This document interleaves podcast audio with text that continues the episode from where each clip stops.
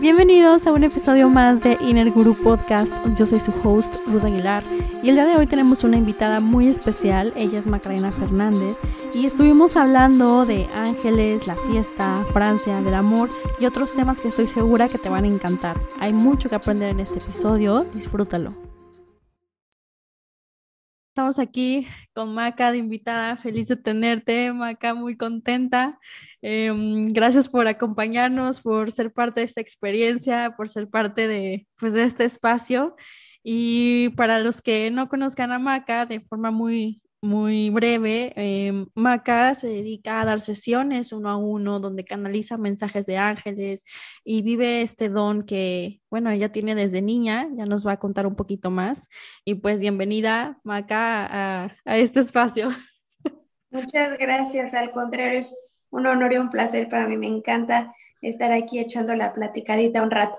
Eso, me encanta, Maca. Y tengo una pregunta como para iniciar con, con esto, eh, romper un poquito el, el, hielo, y es preguntarte, Maca, si consideras que todos somos gurús. ¿Tú qué consideras de esto? ¿Tú qué piensas?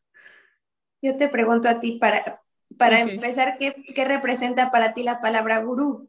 Ok, para mí como la palabra gurú es que tengas como para mí decir, sí, yo soy una gurú o tú eres una gurú, es que tienes, todos tenemos esta facilidad de conectar con nuestra sabiduría interna, de vivirla, de expresarla. Entonces, en, desde mi lente es como que no tienes que tener ciertas características porque ya lo eres. O sea, ya lo eres desde tu existencia.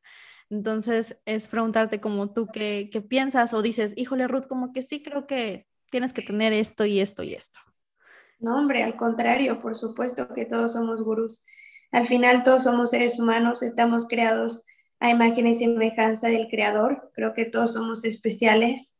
Creo que, eso que nos hace ser diferentes es lo que nos va a distinguir de los demás, pero todos venimos con los mismos órganos, con las mismas partes del cuerpo eh, y con la misma conexión.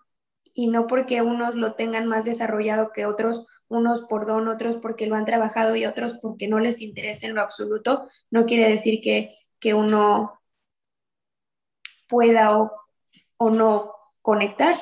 Es un libre albedrío y si tú decides hacerlo, por supuesto que se puede, pero es algo que se trabaja, es algo que se desarrolla, que no es de un día para otro y es tan puro y es tan poderosa esa conexión con uno mismo que, que tenemos que tener mucha responsabilidad y, y es algo que, que, se gana.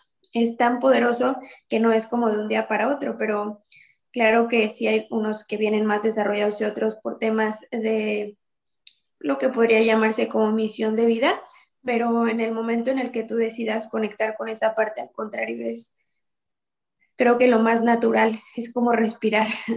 Ok.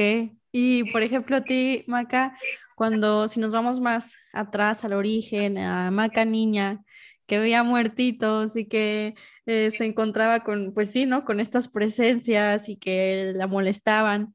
En algún momento, o más bien, ¿en qué momento fue que tú dijiste, a ver, Maca, esto es un don? Que lo viste como un don, como un regalo o eh, como algo, algo lindo y no de susto. Hasta los 25 años. ok. Literalmente, okay. yo nunca pensé que esto era un don en lo absoluto. Yo pensaba que era un castigo.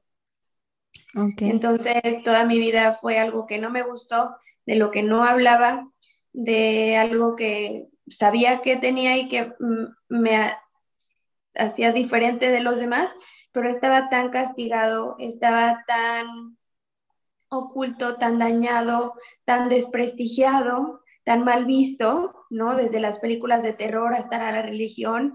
Eh, entonces no era algo como que me daba pena compartir, arropar esa parte de mí, ¿sabes? Eh, siempre he tratado de respetar a los demás y no es como que un tema que vas a llegar, hola, veo muertos, como mm. también se me hace estúpido decir, hola, soy gay, no tendríamos por qué eh, introducir nuestra personalidad a través de mi deseo sexual, se me hace tan estúpido como hola, veo muertos, ¿sabes? Es algo que, que si vas agarrando confianza, si se abre el tema, pues es algo que se comparte porque es parte de mí y jamás en la vida lo traté de ocultar por rechazo. Es algo que acepté, que nunca dije, no, no lo tengo, estoy loca. Al contrario, por más que todo el mundo me decía que era algo que no tenía o que no existía o que no era real, siempre creí en mí, fui fiel a mí misma, pero no es algo que me gustaba, la verdad, porque viví muchos años la parte, entre comillas, negativa de esa experiencia y es simplemente porque no tenía la conciencia de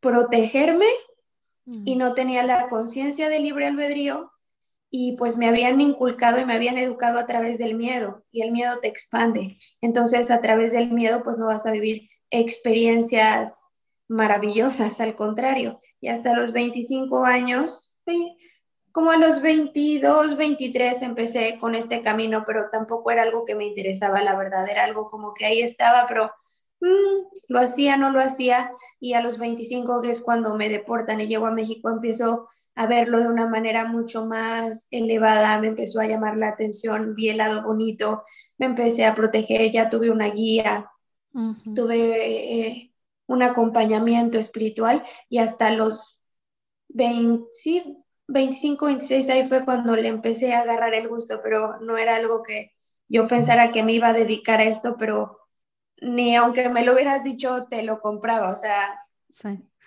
no era algo que me gustaba. Ok. Oye, Maca, ¿y en algún momento antes de, antes de esta etapa de que ya estuviste acompañada, em, sentías como que dijeras, híjole, siento soledad o me siento como que nadie me comprende, como que, mm, ¿cómo manejaste esa parte de, híjole, sí me hago víctima, pero no, es que en verdad no me entienden, estoy sola, o si tuviste como a lo mejor alguna amiga, alguien que dijeras, bueno, aquí puedo contar algo genuinamente? Nunca me victimicé porque no decía, pobre de mí, porque no, mm. nunca, nunca creo que lo había así, ¿eh? Pero eh, no, no había nadie en la vida que yo conociera. Hasta los 18 años, mi mejor amiga, mi hermana, eh, la es de Puebla también y nos conocimos en Estados Unidos, cómo es la vida. Y es con la primera persona que ella me dice, es que yo veía muertos y fue como, ¿cómo? Yo también mm. fue hasta los 18 años que conocí a alguien igual que yo, pero igual, igual pero diferente, ella con otra experiencia eh, totalmente opuesta a la mía, pero, o sea, ella llega a mi vida y gracias a ella, bueno, voy encontrando como el camino agarrarle el gusto a, a estos dones. Pero antes no, sí, claro, me sentía sola, por supuesto, y me sentía extremadamente diferente a los demás. Y esa era como mi parte oculta, pero siempre he sido extremadamente social, amiguera, fiestera. Entonces, pues era una niña extremadamente rebelde, complicada, aparte con un divorcio de papás y no sabía qué hacer, no sabía quién era, qué me iba a dedicar, de qué iba a trabajar, eh, muchos problemas emocionales, inseguridades con el peso, con muchas cosas. Y, y pues lo enfoqué y lo canalicé todo en la fiesta. Y era una niña rebelde, necia, terca. ¿Y en ese entonces estabas en Estados Unidos? No, a, los, a, Estados Unidos me voy a los 17, 18, no. Ah, eh, toda mi adolescencia estuve en, en bueno, sí, más o menos mi adolescencia estuve en México y siempre fui muy noble, o sea, siempre tuve como que esta parte, pero la otra parte estaba muy enojada. Siempre estuve muy en... y yo no sabía que estaba enojada. Yo decía, mi vida es increíble, me la paso irreal, los amigos. Yo pensé que tenía la vida perfecta. Y cuando empecé a sanar y me di cuenta por qué tomaba y por qué fue como, fue un fue brutal esa enfrentarme a la realidad que yo había negado tanto tiempo, ¿no? Yo, yo salía y tomaba por, por enojo, porque claro que me sentía sola y me sentía diferente y como no lo compartía con nadie, porque pues respetaba, porque en automático, no sé, iba a generar un rechazo y pues mejor lo, dejaba para mí, em, pues claro, sentía soledad, por supuesto. Y desde este como, desde este nivel de conciencia, esta mujer eh, mucho más trabajada y preparada, ¿qué ¿qué consejo le darías a Maca de, ese, de esa edad? ¿Qué le dirías? Haz exactamente lo mismo. Nunca en la vida cambiaría absolutamente nada, porque cambiar un segundito de mi historia no sería quien soy hoy. Y creo que hay que vivir y respetar cada etapa de la vida como es tomé cuando tenía que tomar, fui a fiestas cuando me tuve que ir a fiestas, me escapé de mi casa cuando me tenía que escapar, me corrieron de la escuela cuando me tenían que correr. Siempre he sido extremadamente feliz. O sea, todos tenemos nuestras cosas, no te voy a decir, era súper segura de mis, pero claro que no, era la persona más insegura de la vida. Pero feliz era. Claro que se puede tener esta dualidad de tener una inseguridad y de ser feliz. Sabes, al contrario, yo quería ver lo bonito de la vida. Entonces, pues sí me engañaba un poco a mí, misma, a mí misma, pero al final tenía unos padres extremadamente amorosos, tenía unos abuelos irreales que no creo que en la vida alguien tenga unos abuelos como los míos, unos hermanos increíbles que han sido mis mejores amigos, unos eh, amigos extraordinarios, experiencias de vida. ¿Cómo no iba a ser feliz? Entonces trataba de ver lo mejor de mi vida y lo que no, pues lo dejaba atrás. Entonces, fui muy feliz, o sea, no porque veía muertos o tuve una infancia triste, al contrario, fui extremadamente feliz y, y no cambiaría nada porque hoy a mis 31 años no me dan ganas de tomar en lo absoluto, no me dan ganas de ir al antro en lo absoluto, no me dan ganas de ligar con otro hombre en lo absoluto, porque viví tanto cada etapa y la disfruté al máximo que no tengo nada que volver a vivir. Ya lo viví y agradezco y honro esa experiencia y, disfruto mis 31 años como los tengo que disfrutar. Que si tienes 40 y te gusta tomar y te diviertes y eres feliz, espectacular. Pero yo en mi experiencia de vida creo que sí hay etapas por madurez, por que es la etapa de la vida, no sé. Y creo que he vivido y respetado cada una de ellas y entonces en este momento me siento tan plena y la vuelto a ver y le digo, te amo, te amo, te respeto, te honro, qué divertida nos metimos, tengo las mejores anécdotas, de la vida y, esa maca me hace ser yo. No soy ahora esta persona consciente que habla en podcast, también soy esa persona. Y sin esa persona no sería quien soy hoy. Y gracias a esa persona puedo tener empatía con los demás, porque sé lo que es estar insegura con el peso, porque sé lo que se siente la soledad, porque sé lo que la tristeza te provoca un divorcio, porque sé lo que es que te rechacen. Y eso me hace tener empatía cada una de las experiencias de mi vida me ha preparado para yo poder hacer sesiones y terapias y, poder entender a la otra persona. Y entonces todo al final es perfecto. Como le dijeron una personita, ya lo compartí en un dimanchero, le, su papá que acababa de morir le, le dio este mensaje, todo lo que sucede en el momento presente es lo correcto.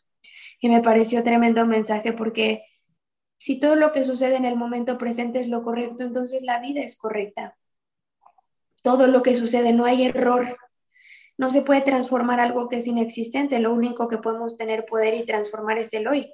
El pasado me sirve de referencia para saber que sí, que no, de que me arrepentí, que no, que es lo correcto para mí, que no, que me hizo feliz, que no. ya tengo esa grandiosa referencia de vida. Entonces siempre la puedo voltear a ver y decir, ah, esto sí, esto no. Y entonces tomo mejores decisiones el día de hoy. Y por eso creo un mejor mañana sin esa referencia de vida no estaría hoy aquí, así que la honro, la agradezco y jamás cambiaría nada, absolutamente nada de esa experiencia. Amo mi vida y me amo a mí misma por todo lo que viví. Me encanta, qué hermoso y me encanta la como la belleza de integrar lo que dices, híjole, se puede sentir, te puedes sentir de esta manera y de esta también.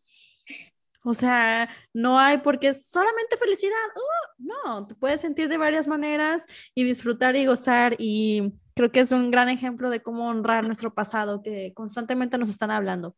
No te arrepientas, honra tu pasado, todo es perfecto. Bueno, pero ¿qué es honrar tu pasado? Y creo que esto es, este es un súper ejemplo. Y me acuerdo, Maca, que en algún lugar te escuché que eh, comentabas que cuando empezaste con el camino Em, de tu preparación y de canalización, que una de las primeras cosas que los ángeles te dijeron fue de, oye, esto de ir a las fiestas y así, ahí hay muchos entes y ahí hay muchas cosas, em, ten cuidado por acá. Em, y acá preguntarte, a lo mejor es algo muy como más curioso y místico. ¿Te tocó en alguna fiesta que tú dijeras, Ruth, sí me acuerdo que alguna vez yo observé una cosa y me hice la ciega. Como que alguna experiencia que te haya tocado. Creo que siempre, creo que siempre te das cuenta y vibras la energía, pero por supuesto que me hacía bien mensa.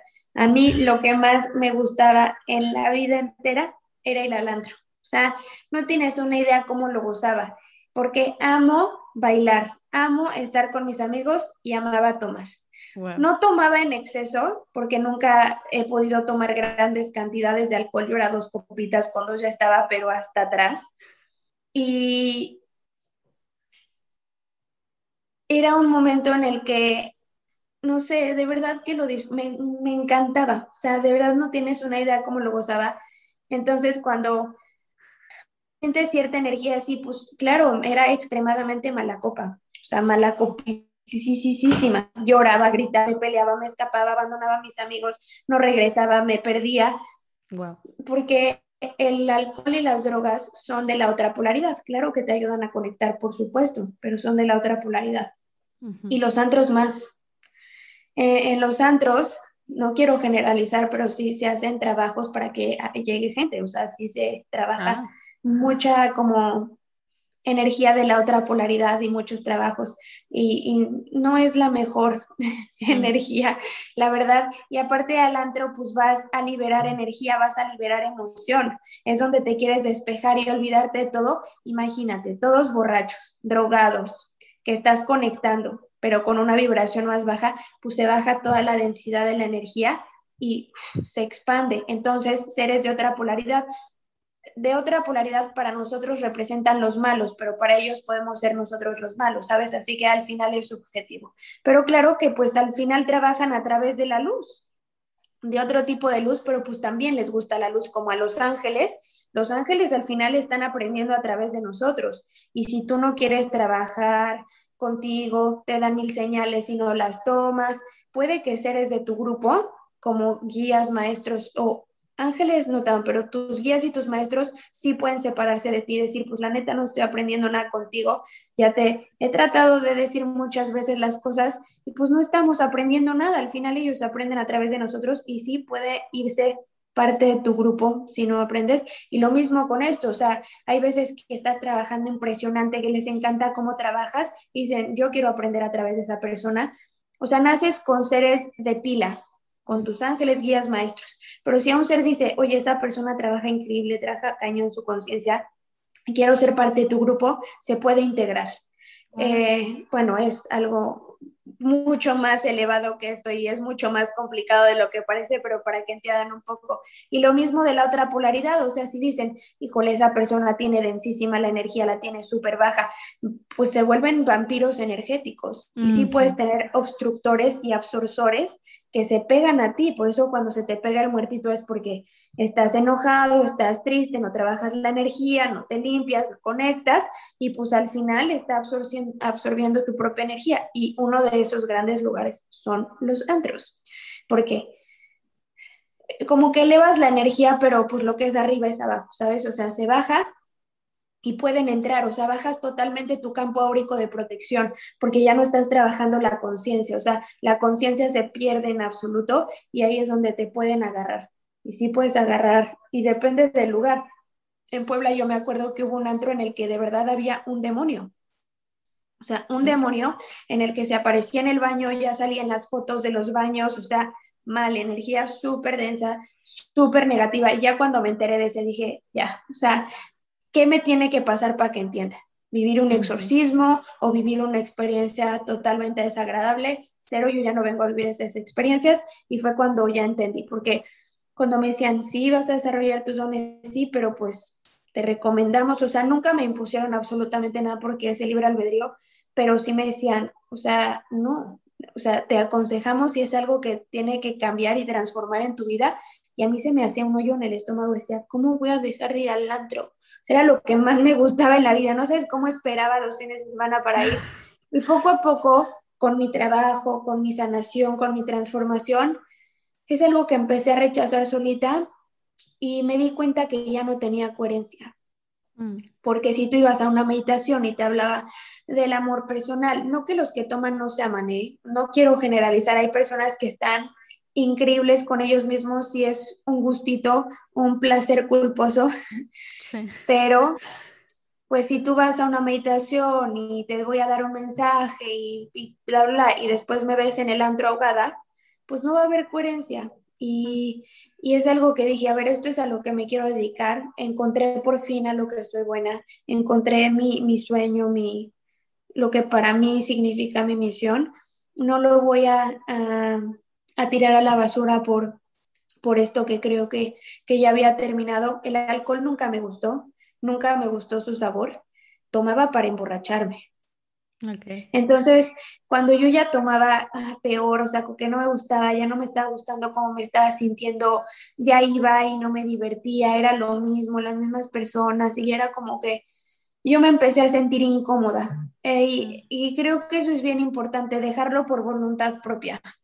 El, el comprender y tener la humildad de comprender cuando ya no perteneces a un lugar, ya sea a un trabajo, a una relación, o al antro y es respetar que este proceso ha terminado y es mejor dejarlo por la paz, porque que se va a terminar, se va a terminar y todo tu ser te lo hace saber, tu energía, no lo dejas de pensar, te sientes diferente, ya no estás tan a gusto, es mejor decir, ok, comprendo que esto ha terminado.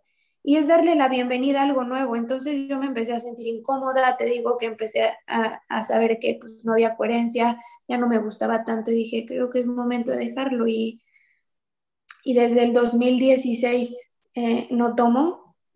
No es que no vaya al antro tipo en Año Nuevo, no sé, vienen mis hermanos a visitarme a París y pues ni modo que los tenga aquí encerrados en la casa como abuela, ¿verdad? Por supuesto que voy y me divierto y gozo con mis hermanos, pero es una vez al año o cuando se dé, pero no estoy peleada con el alcohol. O sea, antes medio se me antojaba un gin, ahora no, o sea, no me, no me gusta la cerveza, no, es que la verdad, no o sea, no es porque no, no me gusta, ni cómo me empiezo a sentir. Si antes que tomaba cada fin de semana me emborrachaba con dos, imagínate ahorita que no tomo, o sea, tomo una y estoy en el espacio sideral, o sea, no, no me gusta. Es algo que mi, mi, ser ya rechaza, ¿sabes? Es como, no, no te, no te, hace bien, no, no te gusta, no la forces.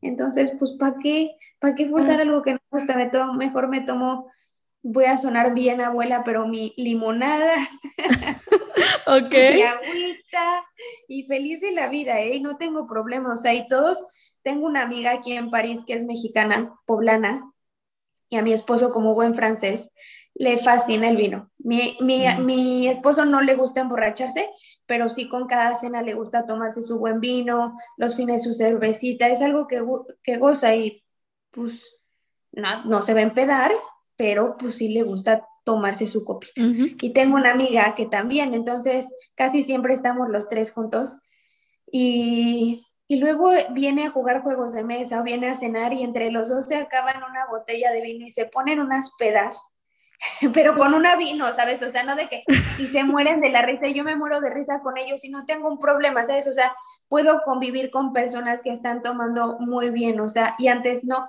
por eso tomaba, porque yo decía, es que no voy a, ¿con quién voy a hablar? Cero soy, eh, buena. como, que lo haces por, por pertenecer.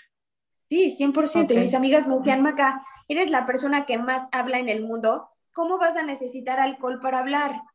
Y pues yo tenía esa inseguridad, o sea, yo no me veía. Y, y me decían, eres súper social. Y yo llegaba al antro sobria y era lo peor que me podía pasar en la vida. O sea, me sentía desubicada, me sentía que no pertenecía, que, que los niños no iban a hablar conmigo. Tomaba para hablar con los niños. Siempre fui muy, muy penosa, soy muy pudorosa con todos podía hablar, pero con el niño que me gustaba, uff, no, olvídate, o sea, desaparecía de mi vida. No, soy muy penosa para esas cosas. tuve novio hasta los 26 años, uno, por penosa y dos, porque no me buscaban. no te convencían. digas cuánto pegue tenía, tampoco. Entonces yo tenía que tomar para ligar. Ok. Literal, sí, esa es la verdad de las cosas. O sea, agarrabas valor con, con la copita, pues. Para darme mis besos. ok, ok. Oye, Maca, y entonces hoy, al día de hoy, ¿cómo se ve la diversión para Maca? No, hombre, soy, soy como una niña chiquita, eso, eso me gusta mucho de mí. Eh, para mí diversión, todo, o sea, es que todo me, siempre he sido así, siempre he tratado de ver las cosas lindas de la vida, divertidas. Este, justo iba caminando con mi perro, estoy saliendo a, bueno, camino con mi perrito y no sé por qué me, me, acordé de una escena de una película y me empecé a reír yo solita así en la calle, ¿sabes? Y me divertí muchísimo. El otro día se me hizo popó un pájaro en la blusa y lloré de risa horas, o sea, horas. El otro día mi esposo y yo pisamos popó de perro y me carcajeaba en la calle así, no tienes una idea, y mi esposo enojadísimo de, no, mis tenis, así, o sea, ahí vi literalmente polos opuestos, yo de, es de súper buena suerte, y mi esposo me decía, ¿cómo va a ser de buena suerte? Pisar popó, olemos. Horrible. Se va a quedar en nuestras suelas, o sea, y yo divertidísima, no sé, soy como muy que veo, o sea, para mí todo me divierte y soy algo que también me gusta mucho a mí es que soy como un camaleón, me adapto súper bien a las cosas. O sea, si ahorita estoy aquí, el plan estar aquí, voy a estar feliz. Y si me llevan a vivir a otro lado, pues voy a adaptar. O sea, siempre es como, ah, ya estoy aquí, como que trato de ver lo bueno y cómo me voy a divertir y trato de buscar, no sé, entonces como que la diversión para mí me en la semana pues soy una ama de casa, hago mis lecturas, tengo mi sesión diaria con las personas, eh, tengo cuatro mascotitas, tengo mi esposo, tengo que limpiar, cocinar, lo que hace una ama de casa. Y los fines de semana yo escojo qué hacer los sábados y mi esposo elige qué hacer los domingos. Entonces, los sábados me voy a pasear. los sábados es el día que me arreglo, que me pinto mm. y que vamos a turistear, vamos a comer, salimos y los domingos mi esposo elige no hacer absolutamente nada. Nos quedamos todo el día en la cama viendo series, comiendo helado, hot cakes, papas. Es el día de que es súper, súper gordo y disfrutamos. Qué rico. sí, vemos a los amigos el sábado también. Entonces, esa es mi diversión.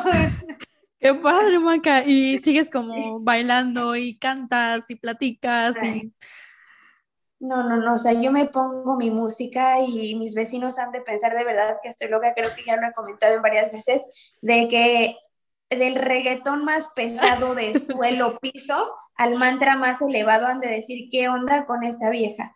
Pero claro, no, hombre, mis años nuevos y mis navidades, como estamos aquí solitos, mi esposo y yo, han venido a visitarme. Mis hermanos, mi mejor amiga, vinieron también a mi boda, mis papás, que fue en diciembre. Pero este año que nos tocó solitos, no, hombre, él y yo nos arreglamos, ponemos música, bailamos, él y yo nos grabamos, después nos vemos cómo nos vemos bailando y lloramos de la risa. Por supuesto, bailo solita, hablo sola, canto sola, me muero de la risa. No, me, me meto unas divertidas conmigo. Sí, claro que bailo, me encanta, me encanta bailar, me fascina bailar. Creo que es algo indispensable en mi vida y creo que todos deberíamos de gozar a través del baile. Amo, me encanta. Y Maca, aquí, por ejemplo, hasta el día de hoy, ¿cuánto tiempo tienes viviendo en Francia? En octubre cumplo tres años. Wow. ¿Y qué es lo que más has amado de Francia? Esto va a ser una pregunta, ¿eh? Por eso te lo... Te Sí, sí. Eh, la verdad, antes de venir a Francia, no me interesaba en lo absoluto Francia. La verdad, Mm, nómbrame ignorante, pero por, o sea, de, si ya sabía de la Torre Eiffel, eh, había ganado, o sea, no me interesaba, no sabía ni qué era la Torre Eiffel, la verdad, o sea, habría visto una imagen o algo así, pero nunca he sido como personas de que muero por ir a este lugar del mm. mundo y me encanta viajar. No, nunca he sido ese tipo de persona, la verdad. Y eso que tengo mi ascendente en Sagitario es algo que se me hace muy curioso, que nunca me ha obviamente si me dices, vámonos de viaje, soy feliz, pero así que digas, mi pasión es viajar por el mundo, no. Te digo que soy muy adaptable, o sea, si estoy en Puebla, estoy feliz, si estoy en Estados Unidos, estoy, si estoy aquí, estoy, o sea, no es como que algo que me llame, o sea, si se arma el viaje, qué increíble, por mi esposo de que ya está viendo a qué lugar de vacaciones quiere ir, es como, si vamos, qué cool, si no, no me importa, yo puedo estar aquí feliz de la vida. A mí me llamaba más la atención Asia, no sé, Tailandia, Japón, China, este, ir a templos budistas, saber de la religión, esas cosas a mí me llamaban mucho la atención. Y mm, pues no sabía mucho de Francia, la verdad, absolutamente nada. O sea, ¿tu esposo lo conoces acá, en México o allá? No. es que la historia de amor de mi esposo y mía es de verdad que un día voy a escribir el cuento porque está muy mágico para no hacerte la historia larga. Mi esposo es parisino, sus papás también, su papá quería ser el mejor panadero del mundo. Eh, y se va a viajar por todo el mundo a seguir a los mejores. Entonces Tommy se va de París a los ocho años, vivieron en Australia, en Hawái, en Canadá y terminan en Estados Unidos. Y llegamos el mismo año a Estados Unidos y ponen una bakery, ponen una panadería que hacen crepas, sándwiches, o sea, no tienes una idea. Espectacular. Mi suegro sí es el mejor, la verdad, porque yo era su clienta, su fiel clienta. Yo me escapaba de college con mis amigas para ir a desayunar y ver a Tommy. A todas mis amigas y a mí nos encantaba. Nos encantaba, nos fascinaba. A todas las señoras de Woodlands les encantaba Tomás, a todas. Y pues era un lugar que pues era tan bueno que todo mundo iba, pero era como Tommy, el de hola, el dueño del lugar, bye. Me deportan, a los dos eh, se queda uno de mis hermanos, o sea, al año se regresa mi papá, se queda uno de mis hermanos en Estados Unidos y mi papá le dice, ni de broma, te pago un departamento a ti solo, busco un Ruby. X, pasa el ah. tiempo, Tommy se acaba de comprar su casa, tenía su coche, su trabajo le iba súper bien y no se llevaba con mexicanos, aunque todos sus clientes eran mexicanos, se lleva más con americanos. No se ve por qué llega a esta fiesta de mexicanos y ve a mi hermano y pues él hizo conocido porque a su cliente se ponen a platicar y se cuentan sus historias y Tommy le dice, ¿por qué no? Eres mi roomie. Mm. Y pues mi hermano es el mejor amigo de mi esposo. Wow. Tommy es muy penoso. Se tardó dos años en preguntarle a mi hermano si me podía hablar. Y un día, año nuevo de pasar de 2016 a 2017, me hice feliz año nuevo y a partir de ese día no dejamos de hablar. Me mm. fue a ver, me llegó el 13 de enero porque sabe cómo soy y se esperó a que fuera un viernes 13, luna llena, bien romántico el señor. ¡Ay, wow! sí, me fue a ver el 14 de febrero a México, por fin en persona, porque nuestra relación había sido un mes por teléfono. Me llegó por FaceTime, literal. Eh, me fue a ver el 14 de febrero, se regresó, y en eso me dice, checa tu mail, fue una semana a verme para pasar San Valentín, porque yo bien romántica le dije, es mi primer San Valentín con novio, imagínate, después de 20, iba a cumplir 27, 26 años sin pasar un San Valentín con novio, para mí era como no lo podía creer, por fin la mercadotecnia iba a ser mía. Lo logramos. Entonces me fue a ver súper lindo, súper lindo. Y, y cuando llegó a Estados Unidos me dijo, checa tu mail, me había comprado boletos sorpresa, me trajo a París, a Venecia y a Ámsterdam. Me quería llevar a Tailandia, pero todas las escalas eran en Estados Unidos y pues no se podía. Así como, y él muy románticamente pensó, pues soy parisino, me encantaría llevarla donde nací, donde crecí. Y te digo, yo no tenía idea. Cuando me dijo París fue como, ay, qué padre, París. Y entonces me decían, vas a ir a París, o sea, ¿sabes lo que te está diciendo? Y yo como que no captaba. Dime naca, ingenua, cero cultura, pero no me llamaba la atención. Ok. Cuando llego a París y veo París por primera vez, dije, ¿qué es esto? Y, mm. y me volteé y le dije, un día voy a vivir en París. Y un año después, esto fue en el 2017, sí, el 2018 estamos mudándonos a, París. Entonces, bueno, para seguirte, para que no se queden con el chisme a medias, este, Bien. regresamos de este viaje, se regresa a Estados Unidos obviamente, y me dice, yo no puedo tener una relación a larga distancia, deja todo, su trabajo, su casa, su coche, todo, y se va a vivir conmigo a México. Wow. Y eh, empieza a meter sus currículums, se metía a las 6 de la mañana a mandar solicitudes de trabajo, casi casi puso que tenía doctorado, por supuesto que no, y lo contratan a una cuadra de mi casa en una farmacéutica americana, imagínate. Y de ahí hizo tan buenos contactos y tan buenos clientes, fue subiendo y subiendo porque tiene muy buena labia. Y, y de ahí uno de sus clientes le dice, oye, me fascina cómo trabajas, te quiero contratar a los dos meses estábamos viviendo en París, era parisino. O sea, era París, pues. Sí, y todo es perfecto y como la vida, si no se hubiera ido a México, no estaríamos aquí y un montón de cosas más, Pero preguntando, resolviendo tu pregunta inicial, todo me gusta de Francia, todo me gusta de París en especial. Lo que más me gusta es cómo cuidan los derechos humanos. Aquí me he dado cuenta que sí puedes tener un buen país, que sí puedes tener un buen presidente. Aquí la tienen tan bien que los franceses se quejan de todo y yo cada vez que hablo con uno de ellos le digo, ¿De qué te quejas? vete a México, vete a Sudamérica y ahí sí, quéjate, no, hombre, aquí están en el cielo. O sea, en el cielo nunca he visto cosas, parece broma. O sea, de verdad que parece broma los derechos humanos que tienen aquí, espectacular. Pagan muchos em, impuestos. Impuestos, pero vale toda la pena. O sea, aquí todo es gratis. El doctor es gratis, la escuela es gratis. Eh, de verdad, vas al doctor, radiografía, operación, tus lentes. Si yo quiero irme hacer mis lentes, gratis. O sea, parece irreal, te lo juro por Dios, pero no es todo es gratis, vas al dentista, gratis, te operan, gratis, todo en la escuela, si vas a tener un bebé, la hasta te mandan una enfermera casi dos semanas o tres para que te esté checando. Este, no, espectacular. Me, de verdad que aquí no puedes trabajar horas extras. Es ilegal trabajar horas extras. No, es, no puedes, o sea, de verdad no se puede trabajar horas extras. Eh, y al final consiguen lo que quieren y ahí es cuando ves que un pueblo unido jamás será vencido, porque de verdad aquí el pueblo es el que manda, el que manda. Ya luego enloquecen y, o sea, ya piden unas cosas que es como, es neta, pero pues al final se lo ganan y al final están pagando sus impuestos y quieren sus derechos y los hacen valer y al final eso me gusta. Lo logran. Como, país y los derechos humanos es lo, la calidad humana y, es que te preguntaba, Maca, porque el otro día veía como un documental que si bien a nivel ¿no? de psicología, lo que quieras, siempre se habla de que el entorno marca mucho cómo se desenvuelve la persona.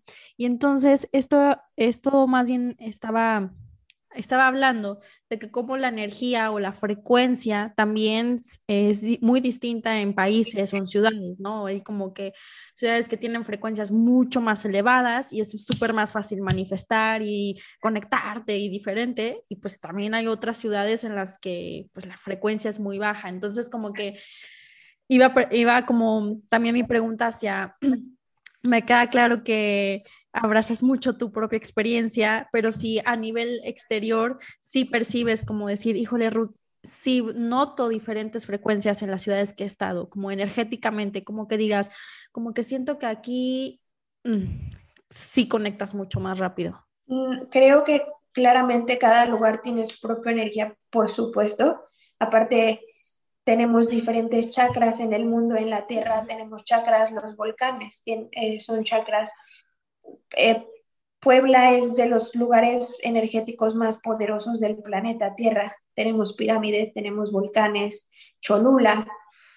Eh, Puebla es, es, los extranjeros les cuesta trabajo adaptarse a, Puebla por el nivel energético que maneja y muy orgullosamente yo soy de ahí. Eso. Eh, pero creo que al final eres tú, es como tú estás vibrando y creo que también los lugares tienen pues lugares más elevados y lugares no tan elevados, pero tu propia vibración es a lo que se va a adaptar. Sabes, aquí está como de que los franceses son súper malos y te tratan horrible. Yo en tres años no he tenido una mala experiencia con un francés. Al contrario, les digo, soy mexicana. Mm. La reina del sur, el Chapo, aman a los mexicanos. Qué triste que nos vinculen con eso, la verdad. El Día de Muertos, pero a mí me han tocado puros franceses lentos, o sea, de verdad, y no hablo francés, ¿eh? Ok. Y, yo me comunico con las manos, con el traductor, a mí no se me cierra el mundo. Hace poquito fui, compré, compré unos zapatos online y fui a recogerlos y puse en mi traductor de, hola, vengo a recoger mis zapatos, ¿sabes? Y, yo que le decía al señorcito de, bonjour, bonjour, y ya como que se acerca le enseño así mi traductor y se me queda viendo y me dijo, magnifique. O sea, como que me trató de decir que no podía creer que me había podido comunicar con él a través de un traductor y son súper lindos. Reconociendo el esfuerzo. Sí, o sea, se le hizo como de que nunca se me hubiera ocurrido, o sea, de que idea brillante y yo, ¿sabes? Pero creo que es tu propia vibración y si tú vienes con la idea de me van a tratar horrible, son súper malos, pues ya vienes con esa codificación. Yo al contrario, esa creencia, yo al contrario, fue como, como no sabía nada de Francia, ¿Ves? Hay veces la información es poder, pero también hay veces que ser ingenuo es bueno, porque tú te creas tu propio, o sea, como que yo siento que todos son buenas gentes, como por qué me mentirían, yo nunca trataría mal a nadie, entonces no siento que alguien me debería de tratar mal. Y pues yo venía con esa idea y nunca nadie me ha tratado mal. Jamás, al contrario, son súper amables. Voy al mercado todos los fines de semana y me dicen la mexicana y a mi esposo le dicen el mexicano y ni es mexicano. Mm. ¿Sabes? Es como, siento que tú te adaptas a la vibración del lugar de acuerdo a cómo esté la tuya. Y aquí mm. trabajan mucho la conciencia, ¿eh? hay un montón de lugares de meditación. De hecho, aquí eh, han estado los grandes alquimistas Saint Germain, este es parisino, una maestra ascendida que se llama Madre Milela, fue parisina. Eh, hay otro que acaban de hacer su película en Netflix y que tiene un libro, eh, se me olvidó, pero es parisino. De hecho, aquí los grandes codificadores, grandes maestros ascendidos son parisinos, entonces eh, tiene una magia también esotérica París, de, como de energía y un montón de tiendas de cuarzos y de cuencos y, he encontrado aquí esa parte esotérica que no me imaginé haber encontrado y saben más de energía y de dones y de canalizaciones de lo que me hubiera imaginado. Entonces, sí, es súper espiritual. Eh, París. Qué hermoso, qué hermoso. Y también como también, bueno, no sé si es o es nuestra idea, como esta concepción que tienen de la libertad del amor, ¿no? También como que lo que siempre vemos en las películas, ¿no? El vivir de forma tan libre su, sexualidad o su amor, ¿no? Entonces, sus expresiones. Y aquí no hay como, es, puede ser tú, o sea, no sé cómo, aquí ya, es que aquí están adelantados. Aquí cuando ya construían edificios, eh, digo, en, en, en, México seguían usando tanga de, de nopal. O sea, no es por decir que uno es mejor que otro. Los mayas y los toltecas y los aztecas son seres extremadamente evolucionados en la parte a la mejor espiritual, pero no en la parte como humana. En Estados Unidos seguían casi, casi siendo los pieles rojas y aquí ya había edificios. O sea, de verdad ves edificios que dice casi, casi 1700 o yo no sé qué, y es impactante. O sea, aquí ya están en otro mundo. O sea, aquí derechos humanos, aquí la sexualidad, aquí es como, neta, siguen hablando de eso, neta, mm. siguen viéndolo como un tabú. O sea, es que aquí eso ya ni siquiera se menciona, es como lo más normal y natural de la vida y si quieres salir sin brasier, aquí todas las francesas no usan brasier y no es como que, ¡ah! no, es algo tan natural como, no sé, aquí sí, esa parte de libertad, ves a personas vestidas espectaculares, otras yo no me lo pondría y es como, wow, pero les vale, o sea, no tienen tiempo para voltearte a ver, no tienen tiempo para criticarte están viviendo sus vidas, es una ciudad, todo va rápido, este, quieren llegar a sus casas, si no quieren ver a sus amigos, están en una terracita echando la cerveza, no se van a poner a criticarte, ve, es que, y se está dando la mano y un beso, es como, neta, Estamos en el 2021, ¿sabes? Claro, me acuerdo que tenía yo un amigo que en su momento se fue de intercambio a Francia y él era como una persona, pues una persona muy, muy gordita, muy llenita, feliz de amor, claro que sí, pero me acuerdo que me decía, Ruth, es que yo en Francia iba a las playas y me ponía, o sea, calzoncito a gustísimo, nadie me veía, yo no me sentía si estaba gordo, si estaba lo que fuera, yo me sentía el más feliz de la vida y a nadie le importaba si me metía a nadar. Y dice, y aquí en México, bueno, como esas diferencias, ¿no? Es como, pues no, me meto con playera o así. Entonces, em, como que qué, qué, interesante todo esto que, que, que, cuentas y que supongo que te has adaptado muy bien a esto. No me malinterpretes, son muy criticones y juzgones, pero más del gobierno. Mm. O sea, desde que estamos súper mal y es como, neta, no, no, no estás mal. Como que critican mucho a la policía y mucho al gobierno, eso sí este, a la política, pero a personas no, eso. Fíjate que no tengo amigos franceses. O sea, no es como que te pueda, yo por lo que veo, por lo que sé, por lo que me cuenta mi esposo, por sus compañeros del trabajo, pero te digo que Tommy se fue aquí a los ocho años y sus papás siguen viviendo en, Estados Unidos. Eh, los abuelos paternos de Tommy son portugueses, ellos emigraron a los 13 años a París y ya aquí nacieron el, el papá de Tommy, y la familia de la mamá son de Argelia, del norte de África, eh, musulmanes. Entonces, Tommy su, su, abuelita tiene Alzheimer, está ya en un hospital, su abuelito está allá con ella en Portugal, el papá solo tiene un hermano que también ya se mudó a Portugal, entonces la familia de la mamá están por todos lados, así que pues estamos eh, Tommy y yo solitos. Eh, hemos hecho una gran comunidad, pero de mexicanos. Eh, tengo seis, seis o siete amigas mexicanas, todas casadas con franceses. Entonces eso está cool y por eso medio sé cuando veo al tío lo que él me cuenta, pero así que digas, ¿cuántos amigos franceses tengo? No, la verdad no tengo ni uno más que los novios y esposos de mis amigas.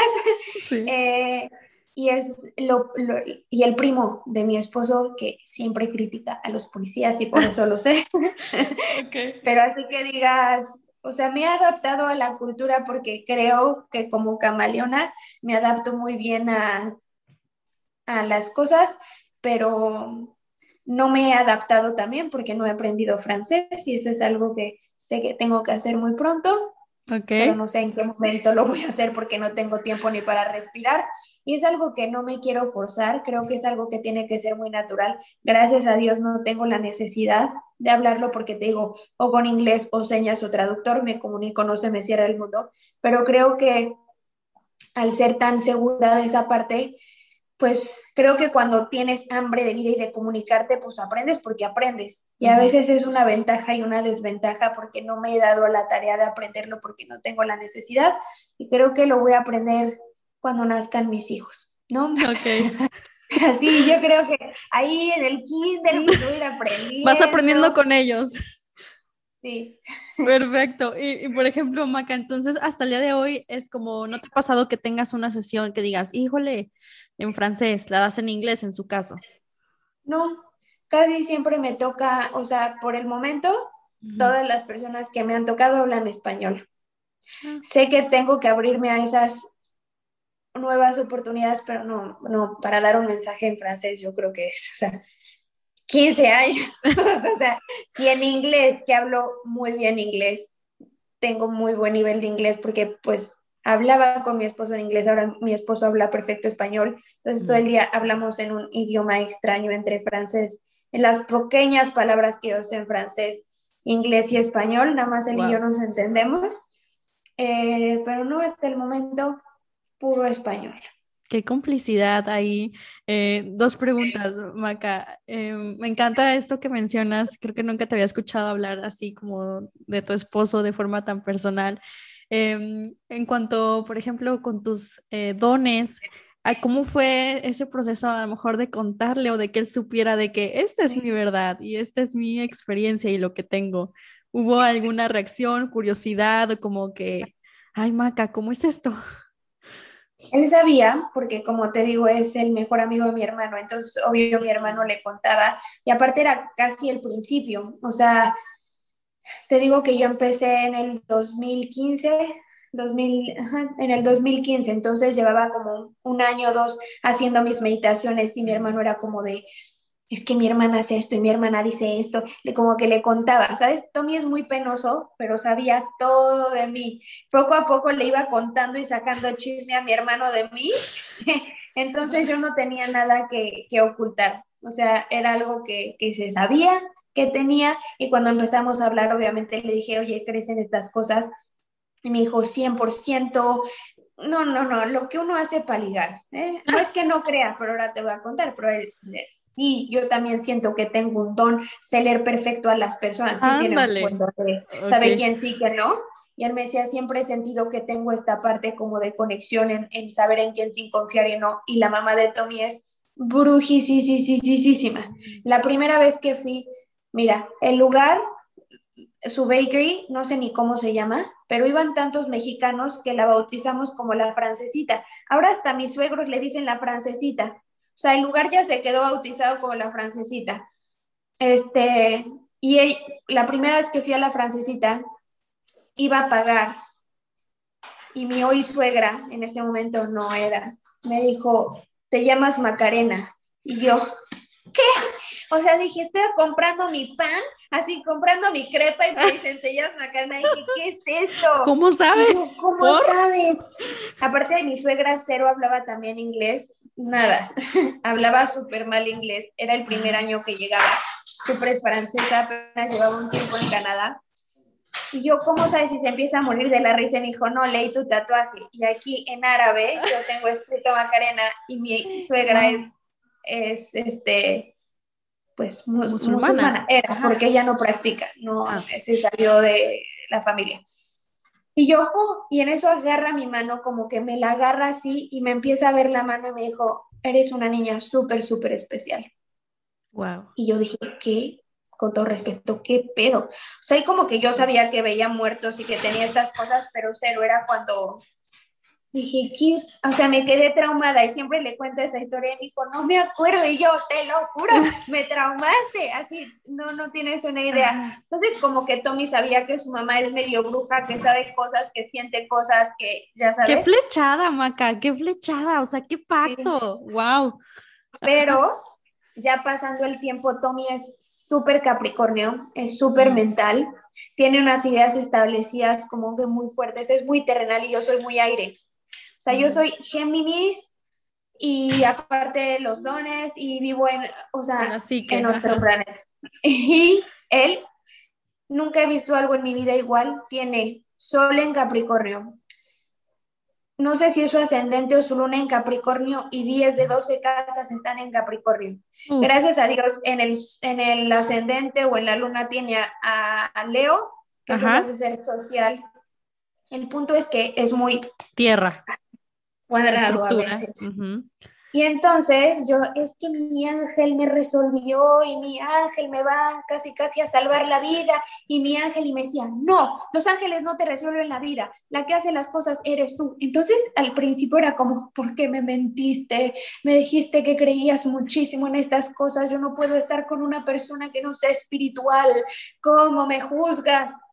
Y después fui entendiendo y dije, qué cañón cómo es la vida que me trajo una persona que me iba a complementar tanto y comprendí que hay que hacer un equilibrio entre hacer y pedir y que claramente los ángeles no iban a resolver mi vida. Les podía pedir lo que quiera, pero si yo no accionaba, no iba a suceder. Y él me enseñó de claro que puedes pedir y claro que puedes tener fe, pero mamacita, actúa, ponte a hacer las cosas.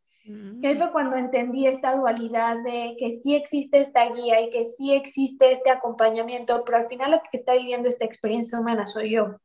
Y él me lo enseñó. Y, y después me di cuenta de que si hubiera tenido una pareja igual que yo, igual de volada, igual de aire, con tanta fantasía, nunca concretaríamos, jamás.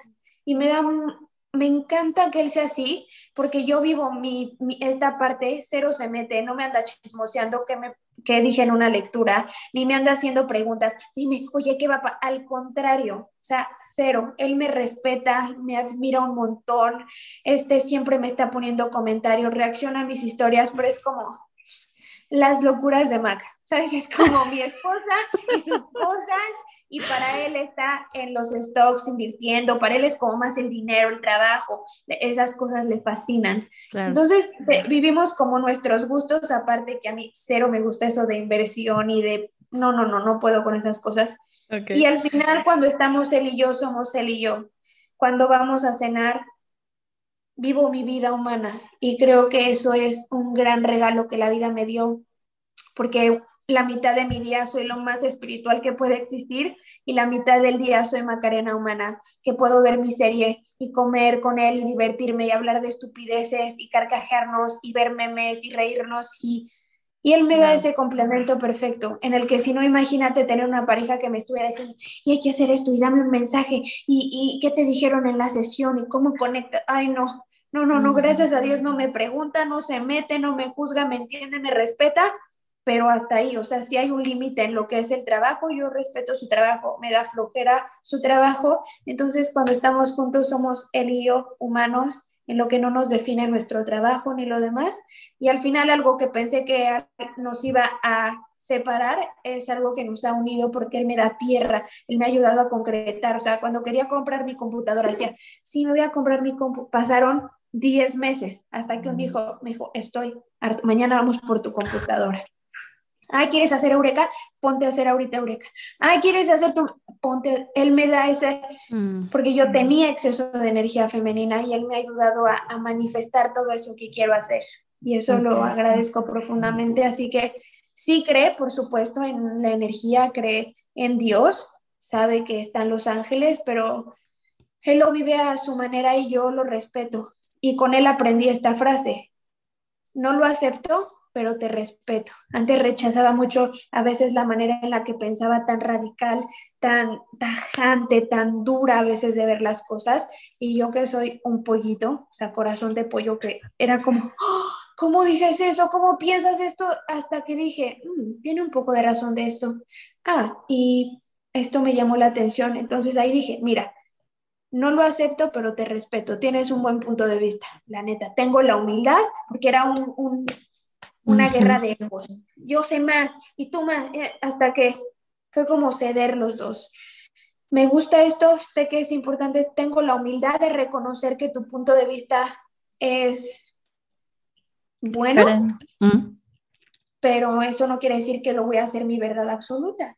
Veo la manera diferente, pero me hiciste pensar, me hiciste meditar, me hiciste reflexionar y con él he bajado un montón mi ego y comprender que no lo tenemos que aceptar todo, pero sí respetar. Ok. Este es este complemento perfecto en mi vida. Me encanta, me encanta, qué, qué hermoso cómo se ve el amor desde esa aceptación y desde, qué padre, ese mm, complemento, como dices, literalmente. Es que como dice Alejandro Jodorowsky, en el amor nada que agregar, nada que quitar. Porque cuando quieres, es que sí me gustas, pero cambia esto. Es que sí te quiero, pero no puede ser un poquito, ah, ya no estás amando. Amar de verdad es, te acepto tal y como eres, por eso te hace ser tú.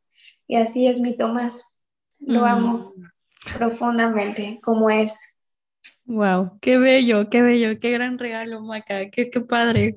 Y algo que te quería preguntar aquí también con la experiencia que mencionabas es, em, nos contabas, ¿no? De cómo estás en, una, en un país donde la conciencia es algo súper del día a día, súper alcanzable, súper palpable. Em, para ti, Maca, ¿qué es conciencia? ¿Qué es conciencia? Eh, conciencia la tenemos todos. Hay conciencia más elevada que otra, pero conciencia es lo que te hace definir. Eh, todos sabemos qué es lo correcto y qué no es tan lo correcto para nosotros. El tener una conciencia elevada es el poder definirlo y tomar la decisión correcta. Eso es lo que creo que define una conciencia elevada, el saber que, que te vas a arrepentir de algo, que no es lo bueno para ti, que no es lo más conveniente. Creo que eso es lo que define a una persona con una conciencia elevada a otra que no. Cuando respetas al prójimo, cuando tienes empatía, cuando dejas de juzgar, cuando te pones en los zapatos del otro, cuando vives tu vida, cuando te aceptas, cuando te respetas, cuando te gustas, cuando te amas, cuando tratas de ver las cosas buenas de la vida, cuando dejas de ser el problema y te vuelves la solución. Creo que esa es una conciencia elevada. Todos tenemos conciencia y todos sabemos qué es lo correcto y creo que hay una frase que dice hay que eh, saber definir lo correcto de lo bueno mm. también y, creo que, que entre mejor ser humano seas para ti mismo, pues creo que también tu conciencia define qué tanta satisfacción y plenitud tienes como ser.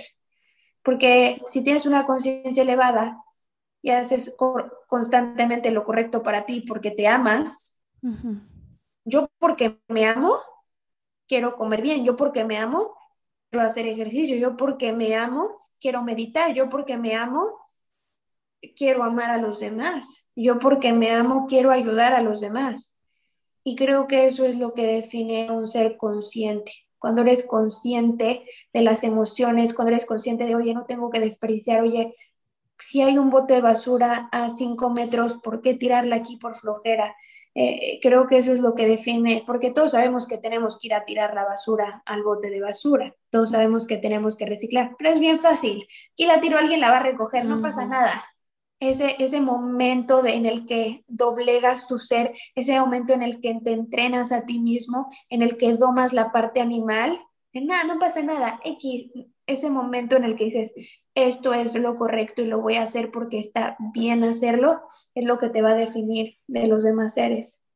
Okay. Eso yo creo que es la conciencia, ser empático contigo y con los demás. Me encanta y cómo eso también se ha replicado en, las relaciones, justo ahorita lo que comentabas, ¿no?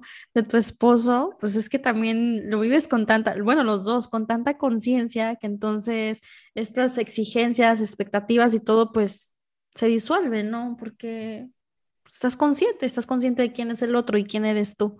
Qué bello, Maca, qué, qué bonito, me encanta. Y Maca, algo que me causó un poco curiosidad, eh, volviendo un poquito al tema de Los Ángeles, que es, en, pues sí, en mi caso yo no lo había escuchado, esto de que ellos también están aprendiendo a través de nosotros. O sea, ¿cómo es esto? Es como que de pronto uno no pensaría que ellos tan elevados, tan evolucionados, es como, ¿de verdad aprende de mí? ¿De verdad lo que hago y hasta ya repercute hasta con ellos. Em, ¿cómo, es esto? Y también preguntarte si, si bien hay etapas que, justo el otro día decía mi terapeuta, no existe el, es que no estoy conectada, no estoy conectada. No, mamacita, estás conectada, pero a otra, como tú decías, a otra frecuencia, pero de que, de que existe la conexión, existe, o alta, o sutil, o densa.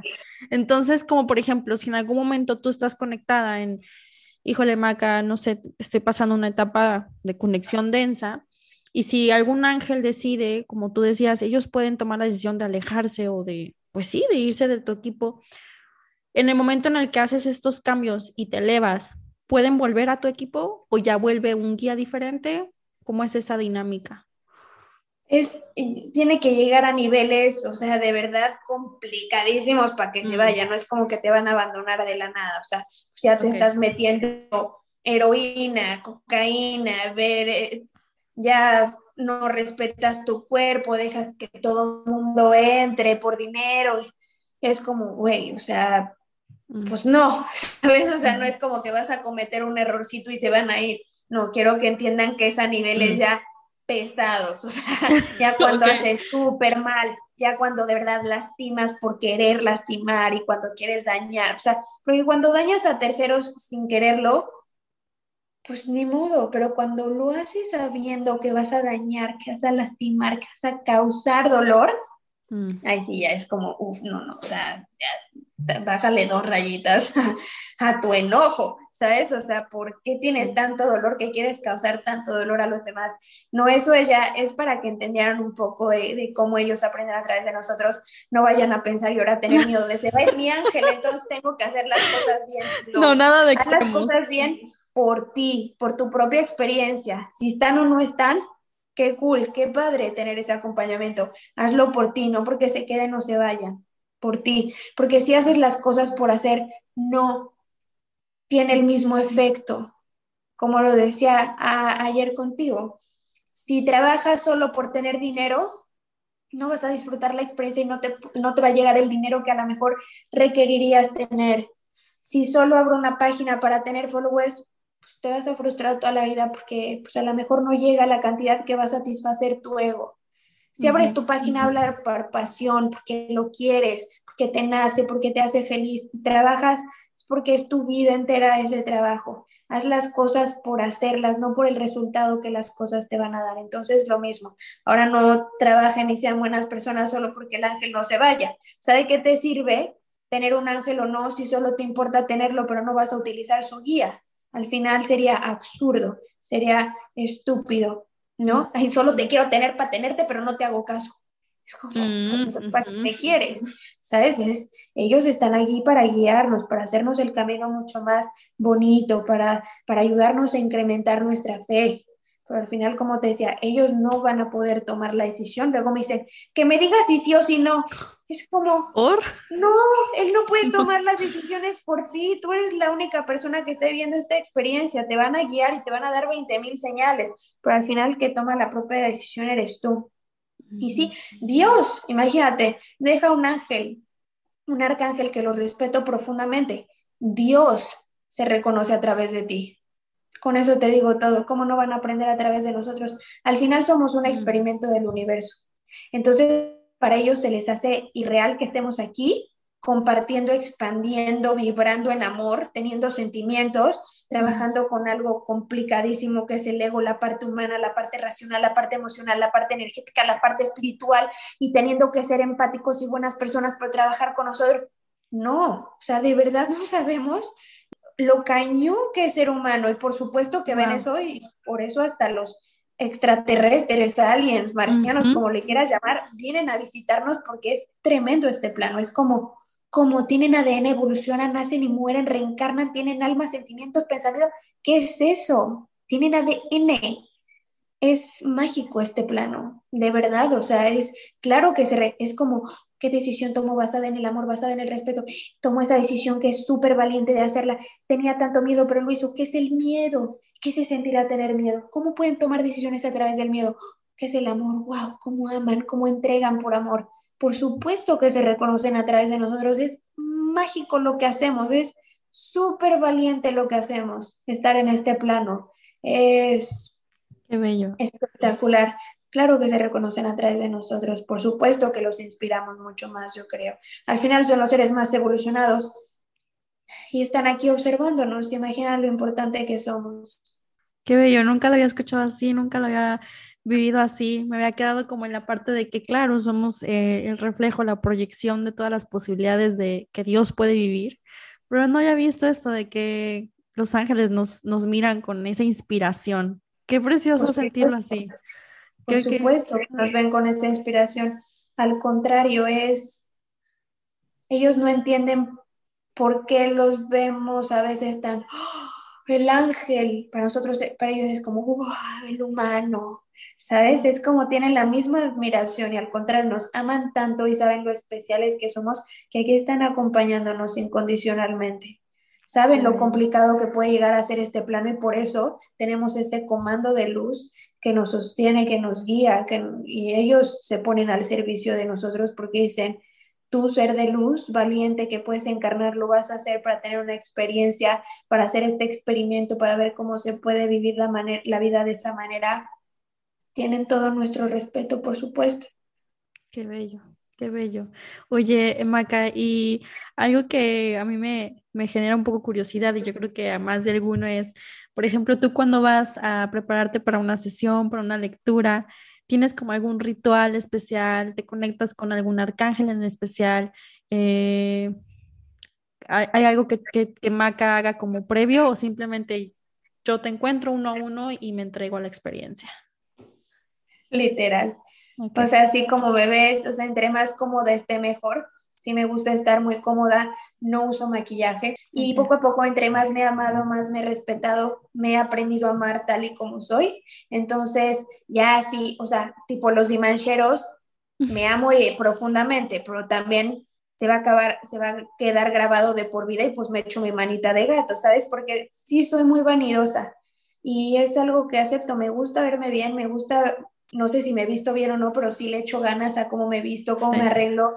Me, sí soy vanidosa, pero desde una vanidad como acepto quién soy, puedo estar despintada toda la semana en pants y por eso con todo el respeto que me merecen todas las personas que ayudan en la casa, pero por lo menos las personas que trabajaban en casa de mis abuelos salían los fines de semana, ¿sabes? Trabajaban toda la semana y los fines de semana se arreglaban bien guapas a dar la vuelta, así me siento. Yo el fin de semana me arreglo y me pongo guapa para salir. Entonces tengo también esta dualidad de vivo súper natural mi, mi semana y los fines pues sale esta parte extravagante. Y el eh, glitter y el glamour.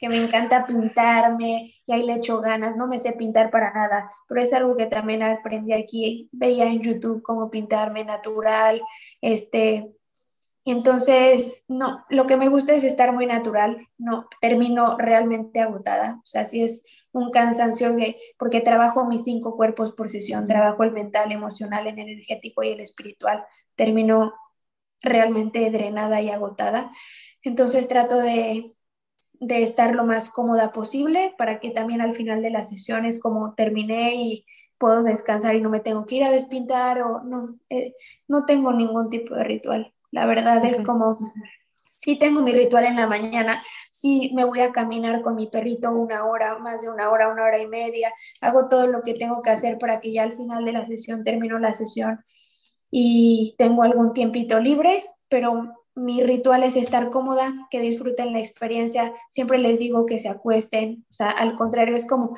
no tengo que estar parada, no, es acuéstate, disfruta, goza. Sí tengo una entrada que claro que es lo que digo todos los días, en la manera en la como conecto y les pido su presencia. Eso sí es algo que, que tengo definido cómo me gusta hacer, cómo me gusta llamarlos, cómo me gusta pedir. Eso sí, pero así que digas, pongo cristales. Nada, tengo mi esta cosa, mi ring light para que me detenga el teléfono y para echarme una ayudadita con la luz. Tengo mis cartitas preparadas para que cuando empiece a tomar la lectura ya las tengo limpiaditas, nada más para tomar las cartas, mi cargador, and that's it. Cero ritual, creo que entre más, es que he comprendido que no es el cuarzo, no es el agua, no es el incienso, no es la vela. Claro que son conductores y los puedes utilizar para expandir la experiencia, pero soy yo. Yo mm. no le doy más poder al incienso, a la vela, al cuarzo, a nada. Nada tiene más poder que yo y te lo digo desde la humildad. Pero no es el ritual, eres tú. Porque podré tener 800 velas, todo el cuarzo, el incienso, pero si no soy auténtica, si no soy una buena persona, si hago las cosas solo para ganar dinero, fama, si lo hago desde el ego, no voy a conectar como tengo que conectar. Prefiero ser yo. Si se me antoja un día poner inciencito, Deli, sí tengo mi aromaterapia y mi, mejor amiga y, y, mi otra amiga que viven acá me, me compraron de cumpleaños un eh, difusor que moría de ganas, me lo compraron de cumpleaños, estoy feliz. Entonces, si se me va antojando, pero no, la verdad, cero. Podrías pensar que tendría un montón de rituales, Cero, sí tengo mis cuarcitos, cada luna llena los, los limpio, pero no, la verdad vivo tanto, para mí la espiritualidad no es algo que está de moda. Una cosa es la espiritualidad y otra cosa es el espíritu. la espiritualidad te puede gustar o no, llamar la atención o no, aplicar o no, y otra cosa es el espíritu, creas o no, lo tengas o no, lo creas que lo tienes o no, lo tienes. Y como hay tiempo para dormir, para bañar, para dormirte, para comer, se necesita tiempo para cuidar el espíritu. Y justo lo que decías de la conexión, siempre se los digo, voy a meditar para conectar, pues ni que fueras un enchufe, no te conectas y desconectas, conectados estamos todo el tiempo, más bien hay que hacernos conscientes de nuestra conexión. Y yo, mm. desde el momento en el que abro el ojo, estoy consciente de mi conexión. Yo decido ser este espíritu en esta experiencia humana y trato de integrar todo el tiempo mis, mis cinco cuerpos y respetarlos y trabajarlos. Entonces, es algo pues tan natural para mí, es mi vida y lo trabajo tanto todos los días que ya hasta se me olvida poner la vela, o sea, me da flojera, la verdad. Sí hago mis rituales y hasta sean más especiales porque es como, uy, puse mi vela, qué padre, si la pusiera todos los días, si pusiera todo el incienso todos los días, si tuviera el cuarzo todos los días, sería como, mm, lo dejo para esos momentos especiales que digo, ay, hoy se me antojó hacer un ritual, hoy se me antojó prender mi velita. Es cuando no me gusta forzar las cosas y tenerlos por tener. Es cuando se me antoja y cuando lo siento y eso no me define mi conexión ni la sesión que voy a dar. La que da la sesión soy yo. Y si yo estoy bien, o sea, eh, mis ángeles me dijeron una frase sana, sanadora primero tengo que estar bien yo para poder sanar a, los demás. Y no sanamos a nadie, ¿eh? porque no somos Dios. Te doy las herramientas para que tú te aprendas a sanar a ti misma, pero yo no te sano a ti, tú te sanas a ti solita. Yo te podría decir misa, pero si tú no quieres, yo no soy magia de, ah, te voy a hacer Reiki, te sano. No, tú decidiste tomar la sesión de Reiki con el simple hecho de querer, recibes la energía extra y en Reiki si te duele el riñón, yo no te puedo, te sano el riñón. No, yo mando esta energía y tu esencia va a tomar esta energía extra y la va a colocar donde requiera. Voy a tener mucho cuidado con la energía, porque como puede sanar, puede aumentar el proceso. Tipo, si tú das Reiki a una persona que está en un lecho de muerte, puedes acelerar su proceso de trascendencia para que no sea tan doloroso. Entonces, si por mi ego te quiero sanar y me dices, te duele el riñón, te voy a sanar el riñón y le pones más luz al riñón, puedes empeorar las cosas en vez de beneficiarlas. Por eso hay que tener mucho cuidado, bajarle dos rayitas al ego. Tú no estás sanando, eres eh, un canal de luz que desde el amor está compartiéndola, pero yo mando la luz y que tú, eh, yo superior, tome esa luz extra y que la coloque donde requiera. Ok. Así que te sanas a ti mismo. Canales de luz que compartimos. Perfecto, me encanta. Y Maca, ¿qué es lo que más te gusta de hacer sesiones? Las grandes amistades que he creado a través de ellas. Eso es algo que agradezco profundamente. De mis grandes amigas en la actualidad, las he conocido por mis meditaciones y por, mi, por las sesiones. He creado grandes amistades, profundas amistades. Lo que más me deja y ha dejado Eureka son las personas. Y obviamente esto es para engrandecer a mi ego, que claro que a veces necesito una palmadita que me digan, me dijiste esto y pasó, wow, me encantó, pues por supuesto, eso como no va a gustar, el que me digan, eso que dijiste me ayudó, eso me cambiaste la vida. Imagínate cómo agradeces eso. O sea, yo trato de hacer lo mejor que puedo con lo que tengo y yo te doy a ti la sesión que a mí me gustaría dar y que valoren eso y que me digan cosas bonitas, por supuesto, es algo que me fascina. Por eso me, me la llevo muy leve al contestar los mensajes y perdón si me estás escuchando, no te contestar tuyo, pero es un regalo para mí, ¿sabes? No me gusta contestar por contestar y creo que todos merecen mi respeto, mi tiempo y contestaciones de calidad. Y me gusta darme mi tiempo para contestar, para leer las cosas bonitas que me dicen y atesorarlas en mi corazón y decir, oye, lo estás haciendo bien, oye, sigue echándole ganas, si lo están valorando o si lo aprecian o si les gusta o si les sirve. Es como una motivación para mí y también cuando me escriben cosas complicadas, dolorosas, temas muy fuertes, pues oye, no te voy a contar por contestar, o sea, si te voy a contestar, te voy a decir las cosas bien. Entonces, eso, eh, la calidad de las personas, cómo me sorprenden, híjole, hay veces que digo, no les contesto en un mes y les digo, perdón, no importa, cuando les digo es que la siguiente sesión es en tal momento, los tiempos de Dios son perfectos, no importa, tengo paciencia, es como, qué lindos, o sea, me, me han sorprendido un montón, la verdad, me sorprende la calidad humana de las personas tan lindas y sí, lo que más me gusta de todo esto es las grandes amistades que he creado. Bello, qué bello, Maca. ¿Y hay algo que te, como que digas, hijo de alguna sesión que, no sé, algo que te haya disgustado o algo así? Algo que digas, híjole, esto me acuerdo y, y aprendí mucho de esto. ¿Alguna experiencia que recuerdes? Hay veces que las personas pueden llegar a abusar. Mm. Sí, hay personas muy conscientes, pero hay personas que, que hay veces que digo, uff, como, o sea, ni me saludan y ya me están preguntando. Mm. Y es como, sí, hay personas, trabajar con personas puede llegar a ser complicado y pueden llegar a abusar y aprovecharse. Y más que yo les ando contestando, hay veces que ya casi, casi quieren una sesión gratis y es como, neta, ya hablé contigo como una hora y me, sabes, es como tampoco abuses de mí, no me gusta que abusen de mí. Soy buena, pero con todo respeto, no pendeja. Y lo que a veces no se dan cuenta es que tengo un don y que puedo saber si me están diciendo la verdad o no. Y que respeto muchísimo. Y no me gusta estar viendo a todas las personas, al contrario, pero ya hay sí veces que tengo que conectar y preguntar y decir, ya, estás abusando de mí. Y tengo que poner límites y por supuesto que los pongo, porque comprendí que el poner límites es la prueba de amor más de amor propio más grande, porque si pones límites te respetas y te respetas te amas. Y no voy a dejar que absolutamente nadie abuse de mí, nunca. Soy muy buena y voy a estar para, para ti y te voy a dar todo lo que pueda, tome, pero ya cuando veo que estás abusando y que me estás diciendo mentiras, no. Ay, ya dices, espérate poquito. Sí, o sea, una experiencia que di un live, les contesto preguntas, se me empezaron a pelear ahí en el live, es que yo te dije primero y es como, es que no es por quien me lo diga primero, es a quien vi primero. Y después me escribían a mi WhatsApp de, oye, no me tocó pregunta, pero me la puedes responder y es como, es neta, acabo de hacer un live de una mm. hora y no es suficiente para ti, entonces nada va a ser suficiente, no soy yo, eres tú. ¿Sabes? Eso sí es algo que me ha dado mucho, pero me ha ayudado, ¿eh? A, saber, porque, híjole, había veces que sí, es como, ay, no, ¿cómo le digo que no? ¿Cómo le digo esto de una manera bonita?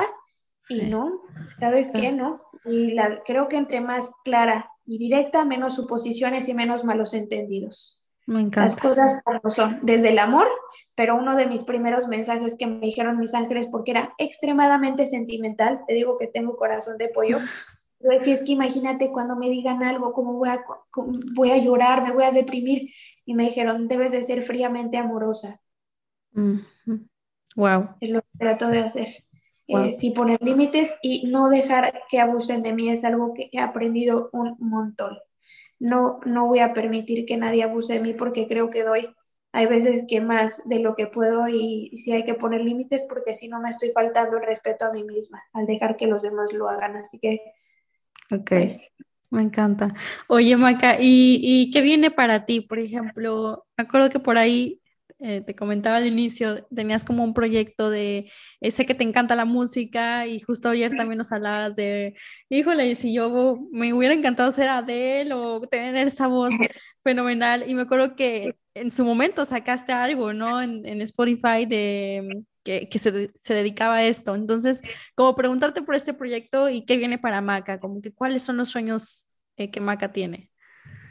Me encanta, eh, la verdad es algo que he dejado un poquito y que ya lo tengo que retomar, pero tengo que poner, ser más estructurada con mis horarios, que estoy tratando de hacerlo, pero me, me gana la vida y creo que, eh, que, en la vida nunca hay que imponernos nada porque cuando te impones ese exceso de energía masculina y, y, al final vas a ir contra eso y creo que el imponernos cosas es ser injusto contigo mismo, entonces eh, cada vez me amo y me respeto más y creo que tampoco hay que forzar las cosas, creo que eh, cada vez trato de ser más natural y auténtica y si un día se me antojó tocar el cuenco, pues lo toco, pero no voy a tocar el cuenco todos los días porque lo tengo que tocar, porque de verdad ya no lo hago con conciencia y no lo voy a hacer con ganas y pues tampoco les voy a mandar esa energía de que estoy enojadísima, pero toco el cuenco. Te voy a mandar esa vibración al final, ¿sabes? Entonces creo que es algo que, que tengo que hacer cuando tenga muchas ganas y mucha inspiración pero sí tengo mi Spotify de música. Eh, tengo solo una, un álbum, este, pero un buen álbum, o sea, de una hora, ¿sabes? Cancioncitas de tres minutos que fue inspirado en el nacimiento de la bebé de mi mejor amiga. Le fascinan los cuencos, entonces le hice esta playlist para cuando estuviera dando a luz. Le intencioné cada tocada como fuerza, tú puedes, estás un paso más cerca, el equilibrio de lo femenino masculino, fue intencionada para cuando estuviera dando a luz, por eso se dice bienvenida al mundo, porque era la bienvenida al mundo, al plano terrenal de Antonella, pero sí ya quiero hacer mi segundo álbum. Ok. ya me compré mis instrumentos que no he utilizado y es algo que sí quiero retomar, pero creo que es algo cuando tenga que darse. Eh, tengo muchas ganas de hacer muchas cosas, tengo muchas ganas, aparte de lo espiritual, tengo muchas ganas de meterme a clases de flamenco, me fascina, me fascina el flamenco. Yo sé que en una vida fui española y nada más escucho esa música y no puedo, o sea, te juro que me vuelvo la sevillana más grande de España. Me fascina, entonces quiero buscar mis clases. Me encantaría meterme también a cursos de, este, ay, ¿cómo se llama? Esto plástico, este, artes plásticas. Ah, me encanta, me encantan estas cosas. Así voy a museos de arte moderno y estas cosas rarísimas. Este, mi esposo, a mi esposo no le gusta el arte moderno, a mí sí. O sea, entre más loco y raro sea, mucho mejor. Quiero explorar mucho con mi creatividad y mi curiosidad con el arte. Soy una persona muy artística, muy, me, me gusta eso y y es algo que he dejado un poco atrás, así que me encantaría. Y pues no sé, creo que, que, lo que he hecho con Eureka ha sido muy espontáneo, cero lo he planeado, son cosas que van surgiendo un día y, he creado creo que algo que me ha dado mucha satisfacción, estoy bien feliz, así que no me gusta forzar las cosas, creo que, que por eso le puse Eureka, Eureka es cuando ese momento que dices lo encontré, así me llegan mis ideas, así me llega la inspiración, así que creo que llegan mis momentos de eureka cuando tienen que ser y respeto mucho la energía. Por el momento estoy muy contenta, satisfecha y con más cosas de las que me alcance en el día. Así que por el momento eso me encantaría, eh, no sé, hacer mi propio oráculo o me encantaría eh, un día escribir un libro, no sé, cosas que a lo mejor todos en la vida queremos hacer, pero no porque todos lo quieran hacer, no lo voy a hacer. No sé, tengo, quiero vivir, ¿sabes? Quiero vivir, experimentar, no me quiero perder de nada. Quiero hacer lo que se me dé la gana cuando se me antoje hacerlo, no de no puedo, no quiero, y, irme permitiendo, ¿no? Como quiero hacer lo, lo tengo que hacer, como quiero hacer esto, lo tengo, no, es como irme permitiendo, cuando dé la inspiración escribiré, cuando no, no, y, ay, bien, no sé, sí, bien, es como, ahorita estoy disfrutando esta etapa, estoy muy plena, estoy muy a gusto como estoy, y si en algún momento se me ocurre una locura, la haré, y si no, pues así.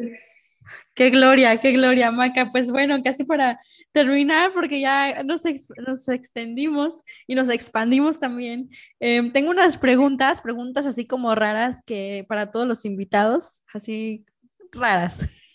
Em, o no tan raras a lo mejor. Y preguntarte, palabra favorita, una palabra que digas, híjole, yo digo mucho esto y me encanta esta palabra. Conocimiento. Conocimiento. Me encanta. Reconocerte es volverte a conocer y me fascina. Me encanta, me encanta. Eh, Maca, ¿alguna maña que tengas? Algo que digas, híjole, yo en particular, como de esta manera, o soy súper piqui con esto, algo como para conocerte más. No me puedo ir a dormir sin que todo esté en su lugar. No puedo. Si hay un tenedor, si hay un calcetín, no puedo. Todo tiene, porque desde chiquita soy así respeto mucho la energía de las cosas y creo que cada artículo debe de estar en su lugar porque lo respeto y creo que, genera un orden energético. Hay veces que puedo llegar al exceso y ser demasiado toc, pero no me puedo ir a dormir sin que todo esté ordenado. Ok, bello, me encanta. Maca, ¿por qué crees que tienes los padres que tienes? ¿Por qué elegiste esos papás? Porque soy muy inteligente. Ah, ok, me encanta elegí a los seres humanos más amorosos, mis incondicionales en la vida. No te puedo decir lo que son mis papás para mí. No, no, ni un día de mi vida me sentí, o sea, me sentía sola en un área, pero sé que incondicionalmente están ahí para mí, para lo que sea en el momento, la hora, y nunca en la vida me van a juzgar, y me van a llenar del amor más puro, profundo y leal que existe. Mis padres son mi mayor motivación y fui muy inteligente, muy al elegirlos. Los amo, los amo y los admiro profundamente. Me encanta, qué hermoso. Muy bien. Y Maca, tu creencia del amor de la vida. ¿Qué crees del amor de la vida? Que si existe el amor de la vida como pareja, o como, mm, no sé si me dices, híjole, Ruth, pueden, ahí tienes amores en diferentes etapas y puede ser el amor de tu vida de esa etapa y ahora cambias, no sé, si te digo amor de tu vida, ¿qué viene hacia ti?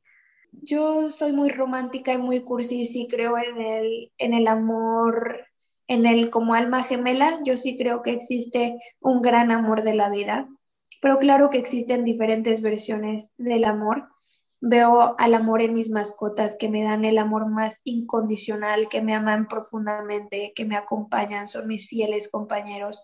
Veo el amor que me da mi pareja y que me enseña todos los días de mi vida que el amor real existe, que las buenas personas existen, que un ser comprometido, amoroso, eh, existe. si yo pudiera definir en una palabra el amor, definiría a Tomás. Para mí el amor es Tommy, pero también veo a mis padres y me han enseñado ese amor contenedor y profundo. Soy una persona realmente afortunada, veo a mis mejores amigos y nos amamos profundamente y nos aceptamos y nos honramos como somos. Veo a mi comunidad, veo a personas que no me conocen y me dicen, no sé por qué te quiero si no te conozco y me demuestran que no necesitas conocer a una persona en persona para amarla eh, y la vida me va enseñando que desde un animal hasta un desconocido, hasta una pareja, hasta un padre, te puede mostrar el amor. La vida en sí para mí es, es el amor sin etiquetas, sin edades, sin sexos. Es algo que, que no se puede describir porque la vibración no se puede describir porque no pasa por el plano racional, no podemos racionalizar el amor. Es eh, la vibración más elevada, es una vibración, es algo que se vibra, es algo que se siente, pero es algo que no se puede racionalizar porque no se puede racionalizar lo más poderoso que existe, simplemente es. Entonces yo trato de ver y de sentir y de honrar el amor en todo, de verdad y soy muy afortunada porque la vida me lo enseña en diferentes versiones y aspectos y, me siento bien bendecida de, todo el amor que tengo en mi vida, la verdad. Me encanta. Y última pregunta, Maca, algo que atesoras y que agradeces de tu ser.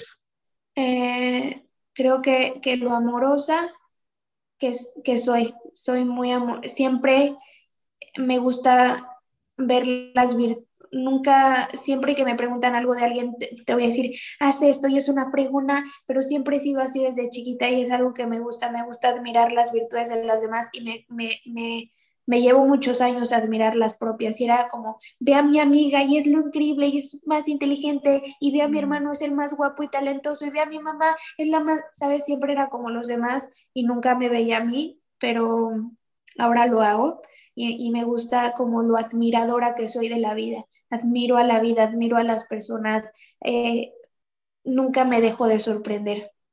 Siempre trato de ver, es que ni siquiera veo lo feo, o sea, no sé cómo explicarte, ni siquiera existe, como en automático me hace popó un pájaro y es como buena suerte, ¿sabes? Piso popó, buena, o sea, no sé, soy como esa alegría, no sé cómo explicarlo, eh, la admiración que veo y, cómo veo las cosas, eh, el cómo veo la vida, cómo veo las cosas, eh, me, gusta eso mucho de mí. Muchas cosas me gustan de mí, pero creo que esa es la que más. Me encanta. Pues es esto, Maca, es esto. Muchísimas gracias. pues gracias por tu tiempo, estuvo muy hermoso. Algo que te, si te gustaría agregar algo, dale, pero me encanta todo lo que se habló hoy. No, hombre, a ti. Eh, casi siempre me preguntan más por lo espiritual y no por mi parte personal y te lo agradezco. Hoy conté cosas que, nunca había contado, pero porque no me las preguntaban, ¿sabes? Yo contesto lo que me preguntan y, creo que también está cool ver esta parte diferente eh, de la persona y, y me gustó contar lo que conté y te lo agradezco, fue, fue diferente no nada más todo tiene que ver con lo espiritual, sino que conozcan diferentes aspectos de la persona, porque ser espiritual no nada más me hace y me gustó el método y que te hayas dado la tarea de ver qué no me habían preguntado en otros lugares para hacerlo tú y eso es muy inteligente de tu parte.